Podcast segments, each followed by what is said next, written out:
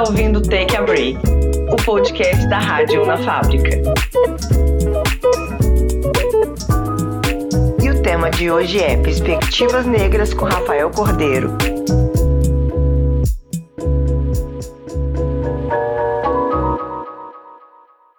Salve, meu bonde bolado! Aqui na vez e na voz aí na Argentina.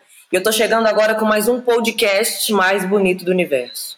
E hoje quem vem beber um café virtual comigo é Rafael Cordeiro. Um homem preto, pai, multiartista e tenente da Polícia Militar de Minas Gerais. Bom, como de costume, eu vou pedir o Rafa para se apresentar, para fazer uma autodescrição. E é isso aí, Rafael. Seja muito bem-vindo. Te agradeço já em nome da nossa produção e vamos com tudo. Salve, Ná, salve a galera que está aí ouvindo, a, produção. Prazer estar participando do pod. E falar sobre mim é muito difícil, né? Mas eu vou sintetizar aqui, sendo bastante breve. É, sou músico, instrumentista, intérprete também. É, eu curto toda forma, toda forma de arte, aliás, né? Sou pai de uma princesa linda, que eu tenho o prazer de levar o mesmo nome que eu, a Rafaela. E além disso também, eu curto design de interiores, amante da cultura e da arte de uma forma geral. E também eu sou funcionário público, né? Como você já falou aí, eu sou tenente da Polícia Militar de Minas Gerais e acredito que eu nem preciso dizer isso, obviamente, né? Que eu sou um homem negro o que faz uma diferença grande para mim que estou atuando na gloriosa Polícia Militar. É isso, gente. Rafa, é... eu quero que você conte para gente um pouquinho da sua história. Quem é Rafael Cordeiro? Sim, contar a minha história, assim, tem até uma tatuagem, eu já falei com você sobre isso, que ilustra muito a minha história, né? Que é um coração ligado a um cérebro com uns filamentos de DNA, que é justamente diz que, contrariando meio que as estatísticas, né? E é difícil contar, né? Resumir a história em, em alguns minutos, mas o que eu posso falar sobre a minha história é que eu, eu sou amante da arte, eu acho que isso fez uma diferença, fez uma diferença muito grande na minha vida mas principalmente, você sabe muito bem disso, eu sou o capricorniano. E o capricorniano, ele gosta de quê, gente? Não é isso que você pensou, é segurança. segurança.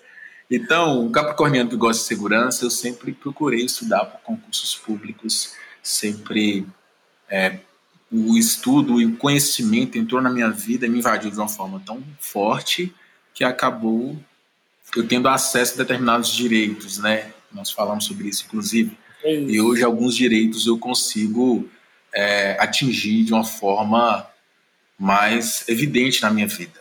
Mas o que eu posso dizer é que eu superei algumas barreiras que eu tive por ser negro, por ser pobre, por ouvir palavras que não eram de incentivo, mas pelo contrário, de desmotivação, dizendo que esse negrinho nunca seria nada, igual eu já ouvi um dia.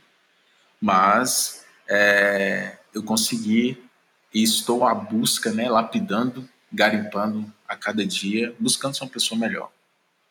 Cara, pessoas que contrariam as estatísticas, né, gente? Isso é muito importante. Me conta como é que a arte te pegou, assim, desde que momento que você percebeu que a arte era um fator fundamental na sua vida? Para dizer a verdade, eu acho que a arte me pegou na barriga da minha mãe, sabe? Mas coisa ela, de preto, gente. Coisa de preto. Coisa de preto. Já arrepiei quando eu tava ali gestando na barriga da minha mãe. Mas, de fato, como ela exteriorizou de uma forma muito forte, foi quando eu tinha 10 anos, como eu tenho uma banda de punk rock. Nossa, gente! Que chamava Esqueleto de Cueca. Meu e a vocalista pai. era uma mulher. Muito, né? muito, muito louco. Mas nesse período, assim, eu vivi a arte de uma forma muito intensa e foi o pontapé inicial. Nunca mais eu parei de fazer arte. E como artista, e você também como artista, sabe muito bem que quem vivencia a arte pensa de uma forma diferente, age diferente, sente diferente e fala diferente, né? Então isso foi algo que me invadiu E isso foi algo que fez com que eu percebesse as coisas de uma forma totalmente diferente, em que pese né, ter esse contraponto aí de uma outra carreira, digamos assim. Sim. É algo que me causa muita curiosidade também. Foi mal, gente. Somos humanos aqui, hein? É algo que me causa que bom, muita né? curiosidade. É que para mim são duas, duas coisas um pouco antagônicas, assim, sabe? Como é que uma pessoa que tem uma sensibilidade tão aflorada dentro de si tem que lidar com algumas questões de uma forma muito direta, né? Eu falo isso porque eu tenho alguns amigos da medicina e eu meio que do direito.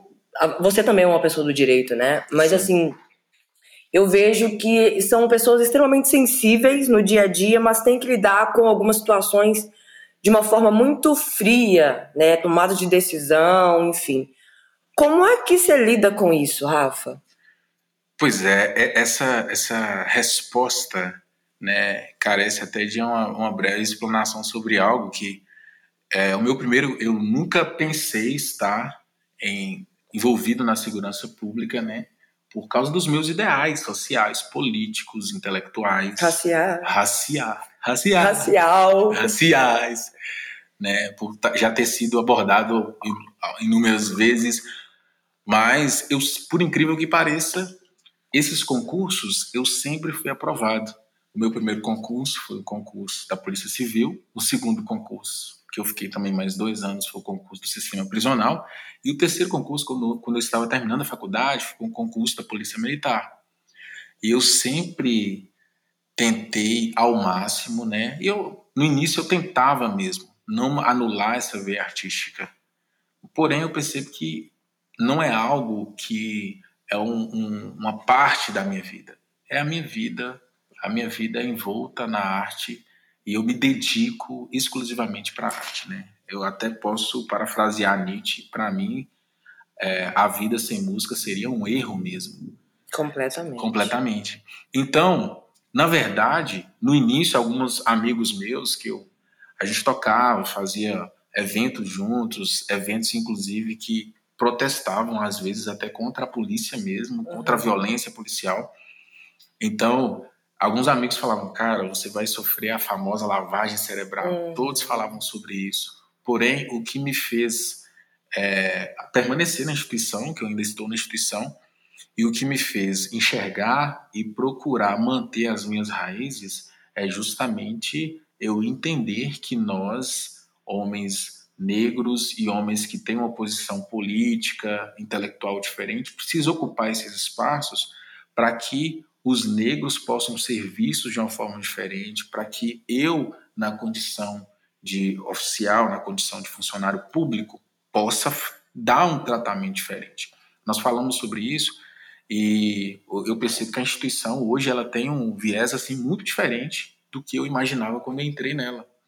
Então isso me fez permanecer também e fez com que eu conseguisse equilibrar sem colocar em xeque a minha essência, aquilo que eu creio e principalmente é quem eu sou.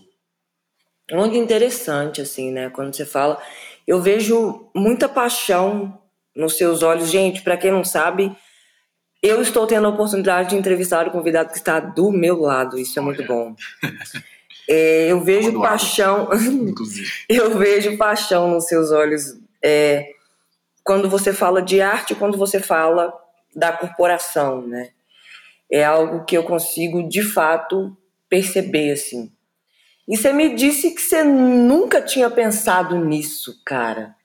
Nunca tinha pensado nisso.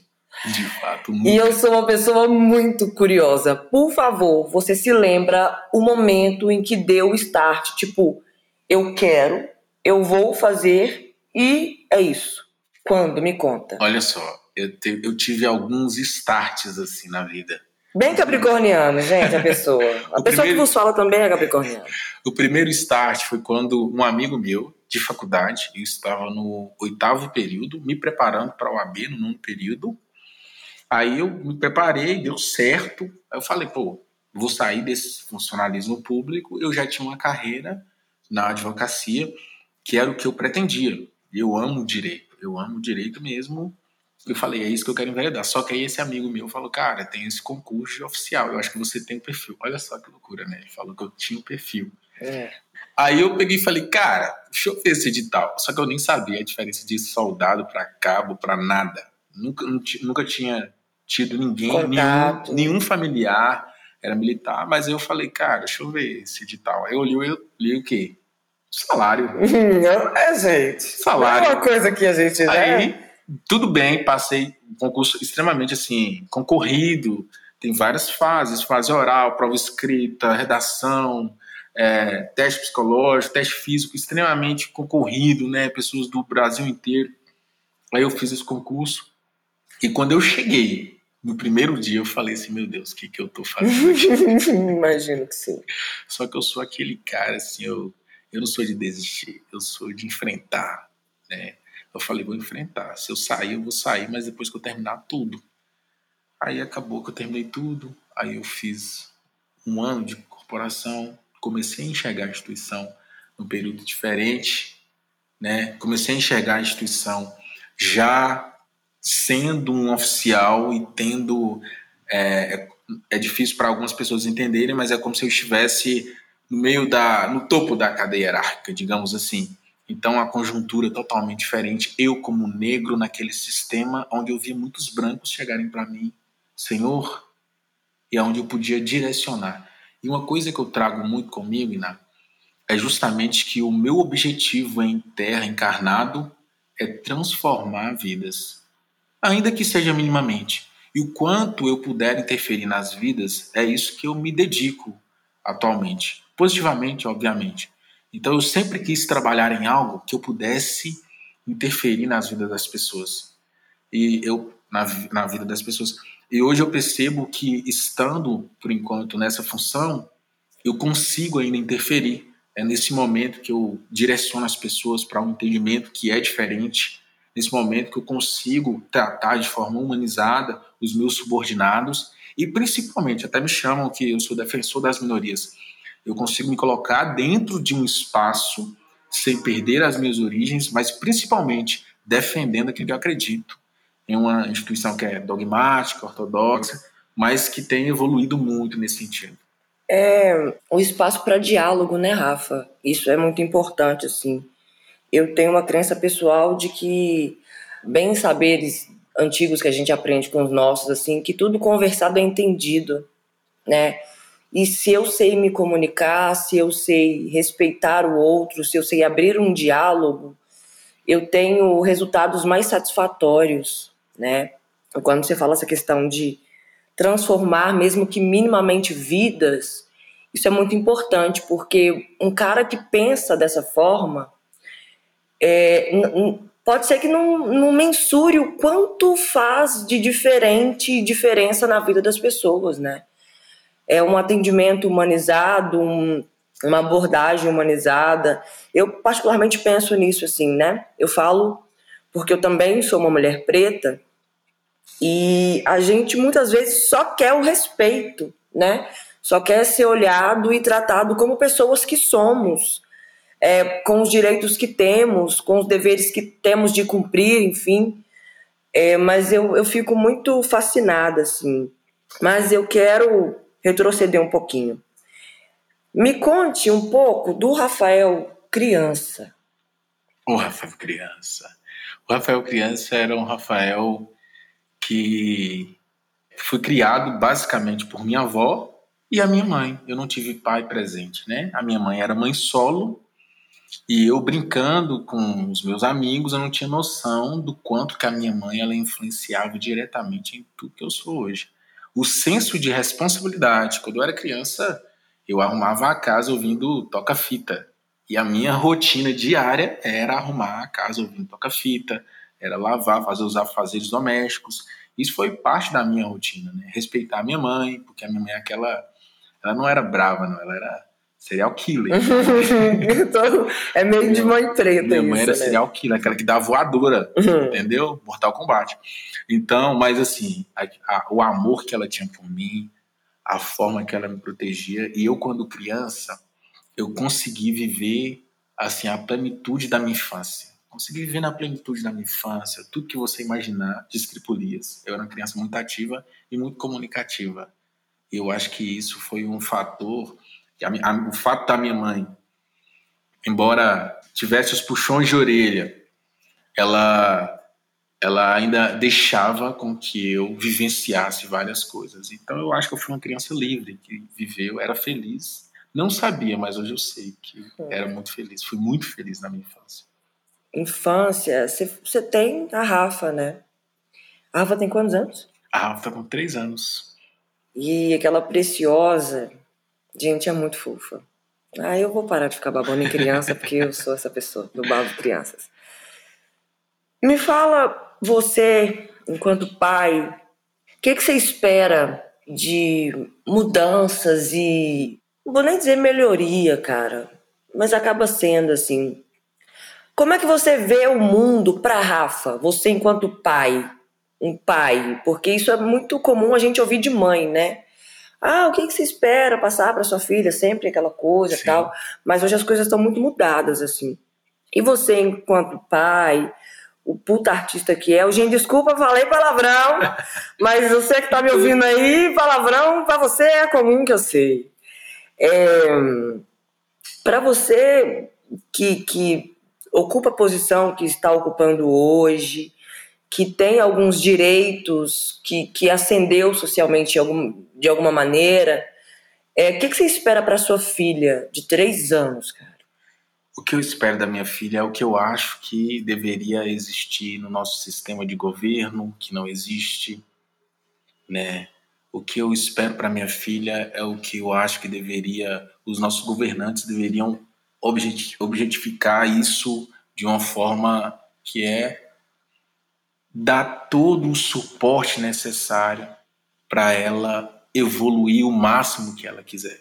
Então, se ela quiser, pô, é o pai, eu quero ser vender artesanato. Falei, então, filha, eu vou te ensinar aqui, vamos utilizar esse caminho do artesanato. O que, que você quer pesquisar para artesanato? Vou fazer intercâmbio de artesanato. E se ela quer, quiser ser musicista, que ela vai ser uma excelente musicista. Mas o meu objetivo é criar um ambiente para que, que ela consiga evoluir e atingir o máximo das potencialidades dela, principalmente como pessoa. Quero que ela seja uma pessoa boa, e eu, logicamente, eu quero que, pô, espero que ela torça pro Galo. Por favor! Mas não depende de mim, né? Espero que ela torça pro Galo. Mas se não torcer também, falar, minha filha, vai ser zoada. Vai toda. ser, vai ser. a gente vai ter que zoar. Mas é, o meu objetivo é fazer o que nós não temos hoje. É, talvez eu tenha uma. Pretendo e busco e esgarimpo essa condição financeira para ela e não mais apenas financeira, intelectual, social. E eu procuro aplicar nela algum, determinados conteúdos para que ela possa desenvolver o máximo das potencialidades. É o que nos falta hoje. Os nossos governantes hoje eles não preocupam com as potencialidades, não preocupam com arte, não preocupam com cultura, não preocupam com o negro, não preocupam com o público LGBTQI+, não preocupam com as pessoas. Eles se preocupam com aquilo que vai gerar pessoais, interesse, né? interesses pessoais, interesses de um grupo é, que não pequeno. grupo pequeno não se governa mais para um povo, povo né? se governa hoje para uma, uma, determinada parcela da sociedade. E o meu objetivo, né, enquanto pai, é preparar esse ambiente para que ela floresça e reproduza e cresça, espalhe a luz dela pelo mundo.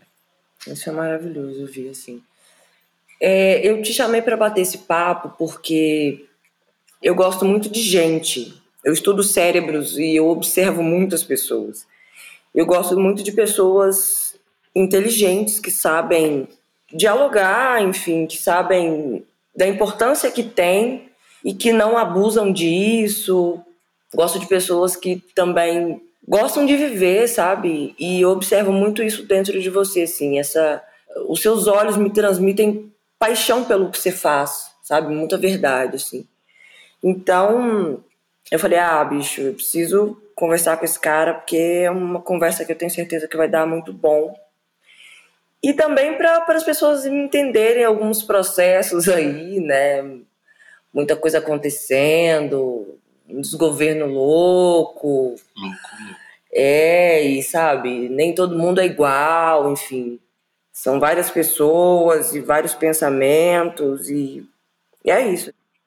Bom, galera, eu queria muito agradecer a você que ficou me ouvindo aí até agora, ouvindo o Rafa até agora, nos ouvindo no caso. É, Rafa, eu quero te agradecer muito a paciência, a generosidade, as palavras. Eu te desejo vida longa, com muita saúde e prosperidade, para você ver a Rafa crescer, para você realizar os sonhos que você ainda não realizou. E dê as suas considerações finais a respeito de qualquer coisa que você queira dizer. Ah, eu quero agradecer por essa oportunidade de estar com você, de estar compartilhando é, um pouco da minha vida com a galera, né? Eu até fico extremamente lisonjeado com isso. E eu vou finalizar com uma frase também, que eu adoro algumas frases assim de efeito. É, é uma frase de Nietzsche, embora seja branco, o pensamento dele é, gera algumas reflexões na minha vida. que é o seguinte: existem caminhos onde tu, somente tu, pode passar e aparecerão gigantes que lhe oferecerão um atalho para chegar ao outro lado no rio da vida. Porém, tu te hipotecarias e isto lhe custaria a tua própria alma. Ou seja, existem caminhos que a gente tem que passar mesmo, e esses caminhos são importantes para fazer com que o meu eu de hoje seja melhor. Então, você que está nos ouvindo aí, é, esses caminhos da vida eles são necessários e a gente precisa ter inteligência mesmo, sagacidade para passar por cada um deles e nos tornar uma pessoa melhor. Quero só agradecer mesmo, obrigado, satisfação. Beijo para todo mundo que está me ouvindo, minha filha Rafaela, meus amigos. Fiquem em paz. Galera, galera, galera, meu bonde bolado. Quero agradecer mais uma vez, agradecer a equipe. Geninho, muitíssimo obrigado equipe aí dos meninos. Estaremos juntos em breve aí mais uma temporada, mais uma temporada aguarde e vem coisa nova por aí, coisa muito boa. Um beijo no coração de todo mundo. Se cuidem porque a pandemia ainda não acabou. E é só, galera. Até mais.